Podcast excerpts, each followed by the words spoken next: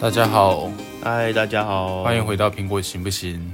我是 Vincent，我是 Wilson。你今天声音怎么听起来很 没精神？是吗？对，要重来吗？不用，你不要再一直问我们要不要重来了，不可以再重来了。好，那我努力有精神一点。好的，我们今天想要讲说，就是上一次发表会哦，就是今年度的再度的发表了那个。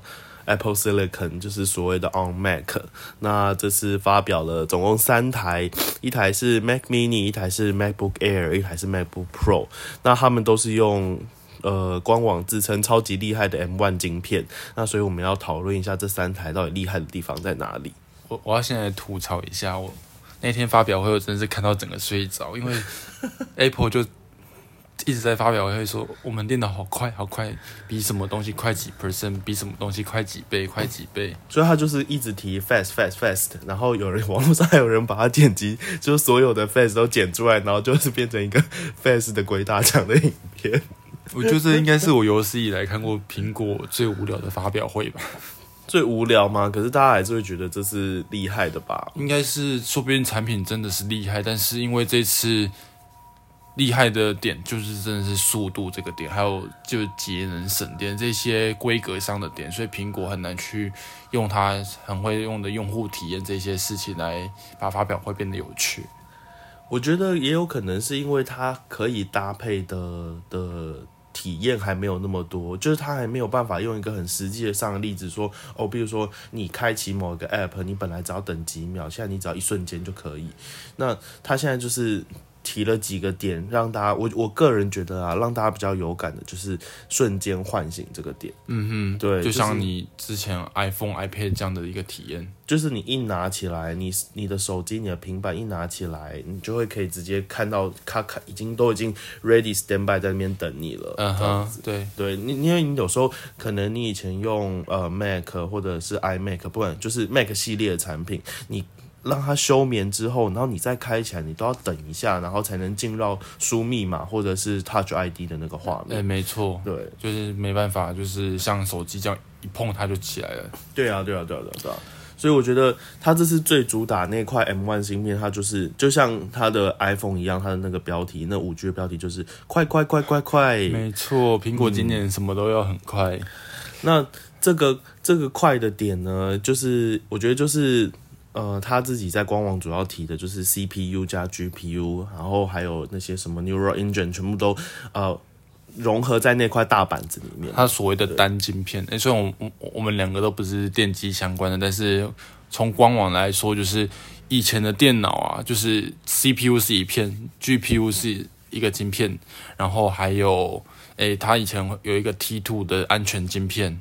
然后还有什么晶片？哦，还有 RAM、DRAM，就是电脑的那个记忆体，它又是另外一个模组。那现在呢，M1 晶片它就是把有它所谓的八核心的 CPU，然后八核心的 GPU，还有一个十六核心的，就是神经计算引擎。嗯，对，然后还有它的那个它所谓的统一记忆体 Unified RAM，全部放在 M1，还有它就是记忆体是放 M1 的旁边这样。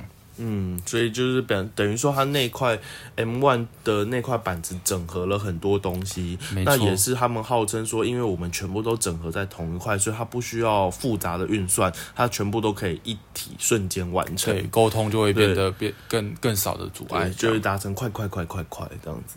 然后还有一点，加上台积电的五纳米制程，哦，对，感谢我们的台积电大大，所以就是可以各种达成这种快速的需求。没错，这样就看。Intel 跟 AMD 怎么去回应这件事了？嗯，他们可能会生气气吧？可能吧。对，嗯，那我觉得还要讲一下，回归到就是规格面啦，因为他们这次全都在讲规格，所以这次呃呃，我觉得 Mini 就是最基本款。那我觉得 Air 跟 Pro 比较有趣的是，Air 他说完全不需要风扇，然后 Pro 装了一个风扇，所以嗯，我我我不我不知道啦，我觉得我因为。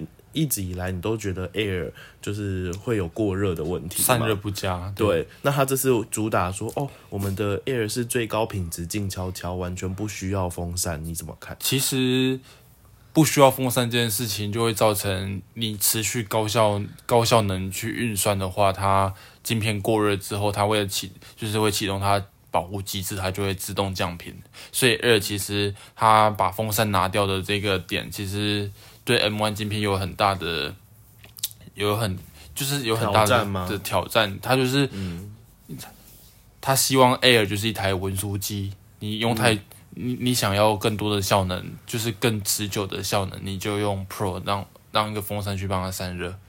可可是可是，诶、我觉得这有一点矛盾哦，对因为你看它还是配了两个 Thunderbolt，那两个 Thunderbolt 又主打说可以接两个六 K 荧幕。哦那我如果今天拿 Map Gear 去推这两个六 K 荧幕的时候，那不是就热爆？我觉得有可能，所以就是苹果，就是你看哦，现在它是它它现在第一届的 Air Pro 还有 Mini 全部都放一样晶片，它就是、就像现在的你你就算 iPad Air，它也放了一个 A 十四最新的晶片，它就是想要把全部的效能给你，但是它会从其他的配件去删掉一些东西，然后去阻碍你这个效能的发展。哦，所以你的意思就是说，可能会因为 MacBook Air 其他的硬体规格，让它导致没有办法达到 M1 晶片最高的效能。没错，其其中一个最大就是风扇。哦，对，所以它可能比如说 M1 晶片如果热到一定的程度的时候，它就会降频它就降频，或者是不给你这么高的 performance。就像你 iPhone 有时候有可能是 FaceTime 讲久一点，或者说游戏打久一点、变热，它就卡卡顿对就是所谓的降频了。嗯，了解，好啊。可是我觉得它这次其实另外一个厉害的点啊，它主打说续航力变很长这件事情，我我觉得这个对大家来说应该会很有感，因为 Air 它宣称可以到十八小时，Pro 宣称可以到二十小时，第一次听到电笔笔记型电脑可以到二十小时，对，等于是说你一整天，好，假设你一天八小时用好了，等于是你可以用两个整天都不需要充电呢。可能哦。对啊，所以你即便你熬夜，然后都一直在用的情况下，当然不是那种所谓大量看看影片啊，然后呃用一些很耗能的 3D，没有，他这次他说二十小时是看影片的二十小时，看影片的二十小时，没错。。反正上网好像说没办法那么久。哦，是吗？对对。对，但是他他的意思应该就是说，在非多工处理下吧，应该吧。就是你单纯的看影片，但是就是我会就说在在你你用一个没有那么耗能的方式去操它的时候，它应该可以达到二十小时。我觉得他应该就是拿他以前 iPhone 那这种经验，就是省电的这种就是处理的经验，去把把这块 M1 镜片设计成这样，可以就是那么低功耗去处理。有一个点就是这次大家说 CPU 是八核心嘛，但是它的八核心其实不是八个一样的核心。它是四个所谓的，它写高效能核心，就是它可以最快运算、最高效率，哎、最高效能去运算。然后它另外四个写高效率核心，嗯，高效率的意思就是说它可以用最少的电，就是没那么厉害，但是它它的厉害的点就是相对省电。所以像是说，它就要给你四个省电的核心，四个高效能。我在做一般的事情，像有有可能划个网页，或者说看个影片，嗯，他就不会把它高效能核心打开，他就用它的高效率核心，嗯，所以他就是因为他把这两，就是把，诶、把 CPU 拆成两组，然后去对应不同运算需要的 CPU，所以才能达到它所谓省电的效果。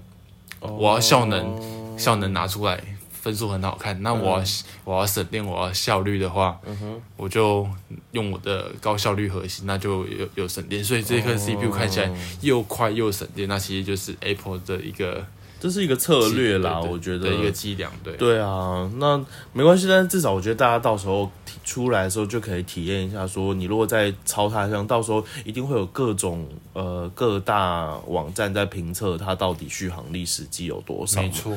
那呃，还有一个比较，我觉我觉得跟 Podcast 比较相关的是，它的 Pro 支持了一个三个麦克风的阵列，他说宣称这是 Podcast 等级的一个麦克风，对，然后这这我我觉得这有点有趣，我可以先讲一下。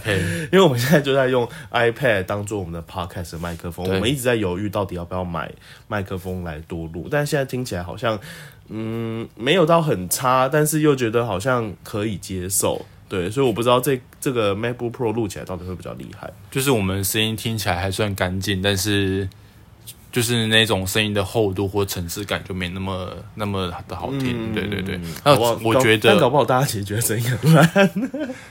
我觉得还好，至少声音可以是干干净的这样。哦，对，有时候声音比较小，是我们讲话太小声，或者说离太远。对对对，对但其实我们现在嘴巴都就贴着这个 iPad 在讲话。但我觉得，我觉得这次的麦克风应该只是和十六寸的 MacBook Pro 还有 iPad Pro 这种等级差不多而已啦。哦，对，有可能，但没关系，反正大家可以再试一下。不知道现在到底有没有人真的拿 Mac 当做 Podcast 在录这样子？呃，嗯，我觉得都是业余的人吧。哦，对对对有可能，有可能。好，那我觉得这这一台呃 r Mac 有另外一个我觉得有趣的地方，我不知道，但但有些人很不看好这个功能，就是它可以支援 iOS App，就是等于是你在 iPhone、iPad 上面的 App 可以直接。就是等于是无痛转移到 Mac 上面去，我觉得这应该会是蛮方便的吧。为什么你会说有人不看好？他是说什么事情？就是他觉得说，就是呃，很多开发商现在觉得这样子的转接过去一定会有很多问题，就是是像是我我们我没有很认真研究到底是什么问题，但是他在就是那是那是一个媒体的报道哦，然后他说就是转过去。会有很多架构性，或者是就是没有办法完全相容性，它它还是会有很多嗯不不不能完全支援的问题啦。哦。但但因为那只是他的一个说法嘛，对啊，照理说，我觉得转过去以软体运作来说应该还好，但是以使用体验的话，因为毕竟原本 iPad 上面或 iPhone 上面是一个触控荧幕的方式，嗯它有可能是诶、比较就是直接手滑就手滑的方式，那现现在变成就是滑鼠的方式，有可能就是按钮的大小，或者说一些手势的它要。重新改过才会比较好用。对，但是其实因为你看我们现在嗯 iPhone、iPad 上面就是 ARM 架构的 A 系列 GP、对 A 对对系列 CPU，但现在 Mac 架构都变成一样，照理说运作来说应该不会有太大的问题。嗯然后我看到有另外一点说是利益的问题，它转过去那在 Mac 上面要再收一次钱吗？那那他两套软软软体就是要要怎么去维护这样？但是其实现在很多你在 iPhone 上面买了，不是不是 Mac 好像也就可呃，没有有。有吗？如果是 iPhone 的，通常会看软体上怎么去做啦。像哦我用 GoodNotes、嗯 iPad 要收一次钱，Mac 又要收一次钱。哦是哦，对，但像是你看哦。Ad Adobe，你看，Adobe 就不用。不用 Adobe 付很贵的月费，所以其实 iPad 上、i Mac 上都是一套钱这样。嗯。就是看软体上的定价策略吧。嗯。对。但到时候大家一定会就觉得说啊，既然都已经支援同一个平台，不应该再被多收钱了。对对对，嗯，好，那我觉得还有另外一件事情，就是说，呃，以后 Mac 的分类应该会变得很有趣，这是你提出来的，我觉得可以由你来说明一下。你看哦，我们这次发表会，我们就很期待说，哎、既然苹果有那么多产品线，从最低阶的就是 MacBook Air，然后 Mini，然后到一台要快二十万的 Pro，嗯那它如果它出了晶片的，它出了一个晶片的话，它怎么可能从 Mac Mini 到 Mac Pro 都是用 M1 晶片？所以它这次的发表会，它只出了就是比较低阶的三个款式，都但是但是它也是都用 M1 晶片。但是你看，像 Intel 以前的策略，它就不会把全部电脑放同一个 CPU，它有 i 三、i 五、i 七，现在 i 九，然后每个 CPU 里面有不同的型号、不同的就是频率啊，然后还有还有什么不同的呃省诶功耗，有的是高高效能的，有的是省电版的，它用这一些不同的型号来区分它电脑的等级。那现在苹果一个 M1 晶片要打打遍全全部中低阶款式，但就是很有趣。哦，我我对中低，但是你看，如果假设啦，M1 只是 for 中低阶的 Mac，就是像 Mini 啊、低阶 Mac、低阶低阶 Air、低阶 Pro 这种低阶的趋势，但我我我个人猜测啦，它以未来一定还是会发展出一块高阶的晶片。没，错，那有可能就是两片最多三片晶片。嗯，我觉得我我我或许就是两片三片，但我觉得很难说，因为它或许现在 M1 晶片推出来只是先试个市场的水温，看大家对这种到底反应好不好。假设啦，如果大家觉得说哦这块晶片真的很够力，它到 Pro 都很 OK，或许它只要出个两片甚至一片就够了。对，但大家如果说 Pro Pro 还是用呃 M1 晶片来，大家会觉得不够力的时候，或许他就会考虑再多开发更。更厉害的一点晶片吧。嗯我猜测啦，我只是以市场需求来看这件事情。我我觉得，我觉得我我想说的是，苹果这次把 M1 晶片通用在那么多电脑上面，有一个策略，它就像像把 iPhone、iPad 这种策略移植过来。嗯，但是你看我们现在最新的 iPad Air，它虽然是比较中阶的产品，但它还是用最新的晶片，所以苹果有可能就是想让全部的设备都弄最快的速度。苹果觉得就是速度应该是电脑基本该有的东西，那它把产品线区隔起来的方式，有可能就用其他的，像我刚刚说的风扇，像刚刚说的还有，诶，荧幕的荧幕的一些品质，或者说容量，苹果最爱用容量来区分的。这这一次 Air 三万，就是有两个款式，三万块跟三万八千块的，就是差了二五六 GB 的 RAM，、一个是就是二五六，一个五一二。便是用 RAM 啊，用就是内存啊，对对对。或者是用一些就是其他的，就是基本的规格来来去确认它的价位。对对对，然后这次还有一个很小的彩，也不是彩蛋，一个很小的细节，就是苹果在最低阶的 Air 把一颗 GPU 封锁起来，变成七核心。对，就我也其实我那时候看我也觉得很妙，我就想说为什么要这样子？你干嘛就是把它就我觉得一定那颗一定就在上面，只是他用一些软体的方式把它对对，把它把它禁止掉它去表现。就是产品区隔，不然你看差八千块，差只差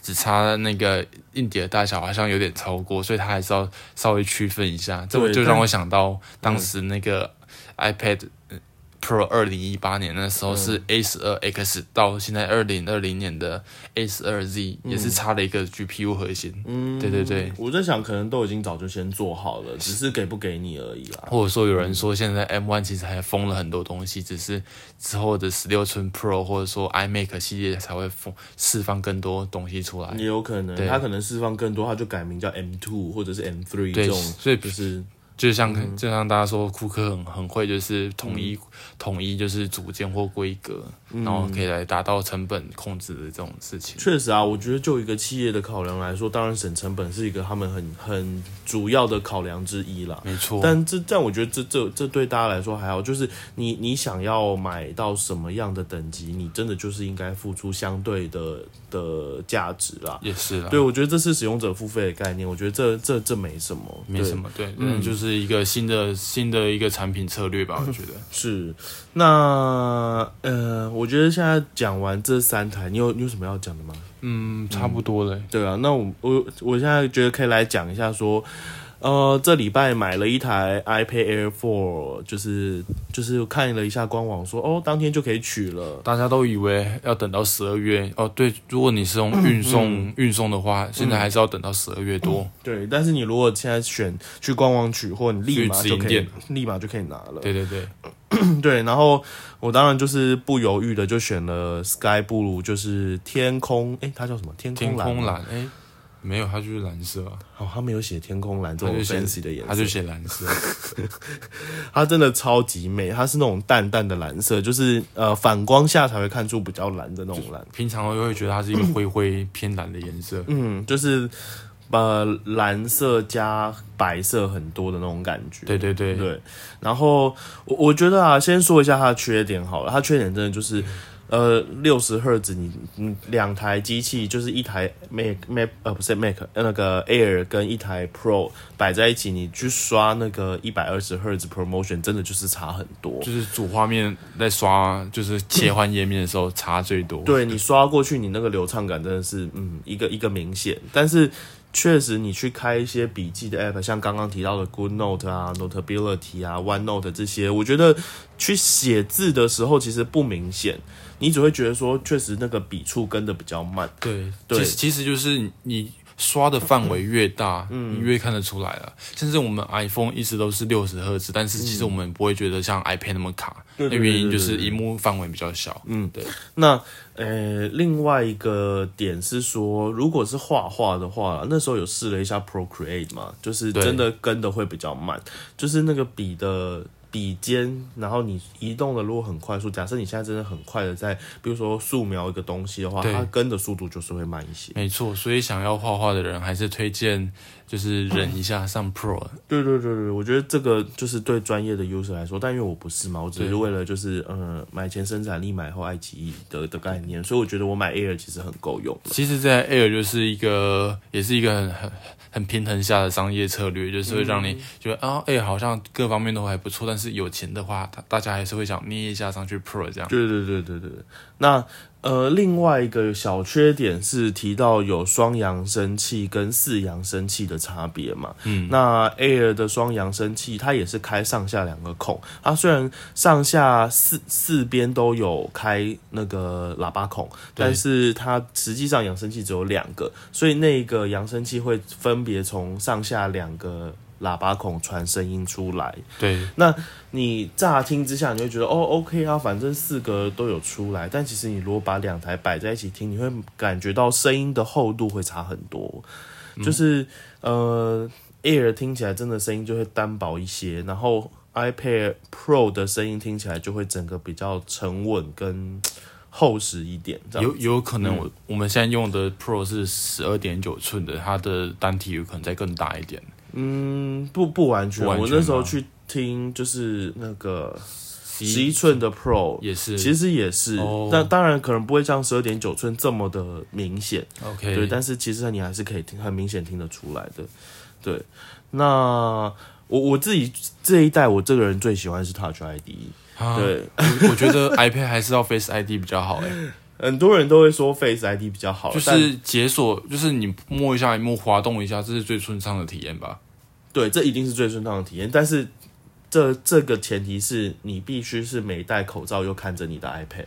对，对，但是我我就是很很多时候，我只要拿出来手指手指一压，我也没看，然后我就可以直接解锁啊。我觉得这 Touch ID 派的的人一定会说，就是我就是不想要盯着荧幕才解锁，我想要就是随时随地我手指一一碰到的那个瞬间，它就解锁哎、。但我想说，就是其实我觉得指纹放在正面比指纹放侧面，其实以呃使用来说是正面会更顺手的。你的正面跟侧面是到底是哪个？呃，正面就像我们以前有 Home Button 有有主画面按钮那时候，把指纹放在正面的你时候，说就是最下面一颗圈圈的时候，对对对对对，因为你放在侧面，就是你要去解锁的时候，有时候平板是放在桌上，你手还要抠到旁边，其实没有那么顺。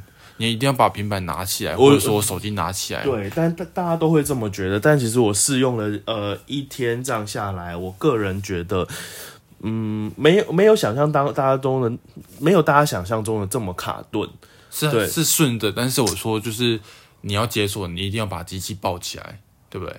不用啊，你就算架，你如果是用平板立架，你手指过去也可呃，以啊。我哦，我现在的情况是，你的平板放在桌上，你想要解锁，对，然后你手指要伸过去。你的手指要把你的手要先把平板抓起来。嗯，如果手指我我试一下，好，不用啊，这样子也可以啊。你觉得这样顺手吗？嗯，不会到不顺吧？应该还好吧。假如说你现在放在桌上，然后嗯，这样子也可以啊。可以吗？试试看，也可以啦。啦，对啊，我我我觉得大家大家会有一种 Face ID 就是最顺畅，因为你不用把平板拿起来，你不用你就直接盯着它就可以了。但是是 Touch ID 大家真的没有大家想的这么不方便。我我身为 Touch ID 派的，我还是就是要呼吁一下，我觉得就是 Touch ID 的方便性绝对没有输给 Face ID。好的。嗯好的，那嗯，我想一下这台 iPad 要讲什么？这台 iPad 哦，好了，它边框真的就是出一点点，对，苹果很厉害，故意就是把边框弄粗一点点。因为粗一点点，你就会有一种哈，我想要买细一点，所以我要买 Pro，你就会多花那个钱。它完全有，千万不要中了他的计。它完全有有资格。其实，在 Air 比 Pro 有资格把边框弄得更窄，因为它完全没有就是前面的那个镜头，那个原生相机镜头组。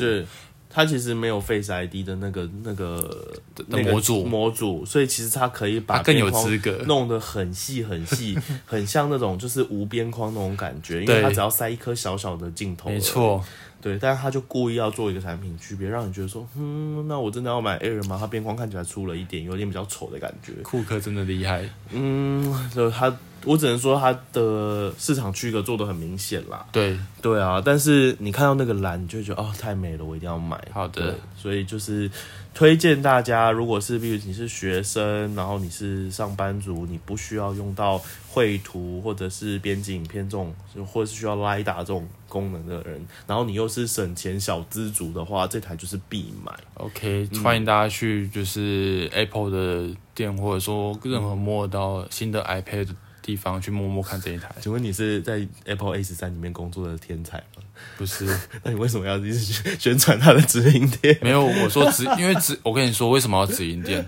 因为直营店才有展五个颜色，一般的店不会展到五个颜色。哦，对啊，对对对，去直营店的一个最大的好处是，它五个颜色排一排，你你可以一眼直接看到你想要的颜色。我跟你说，直营店有一个好处，就是除了五个颜色排一排，它还会有有一排是 Pro，然后 Air，然后再再 Mini，然后再就是最低阶的 iPad，让你排一排，让你体验四台的差别。是啦，就是每一个区块都有不同的比较，嗯就是有的也是颜色比较，有的是款式比较较，对对对那你就可以透过每一区去体验，看你到底想要哪一台想要的是什么样的 iPad？你去一般的店怎么可能会让你那么多台 iPad 比较？确实啦，如果但对一一般的店，你就只是试一下它的功能跟它使用上的感觉啊。但你要更完整的去看颜色跟看各机型的比较的话，你就是到 A 十三或者是一零一里面去看，确实是最快。没错，嗯，好啦，那今天时间也差不多啦，好啦，就到这边。之后见喽，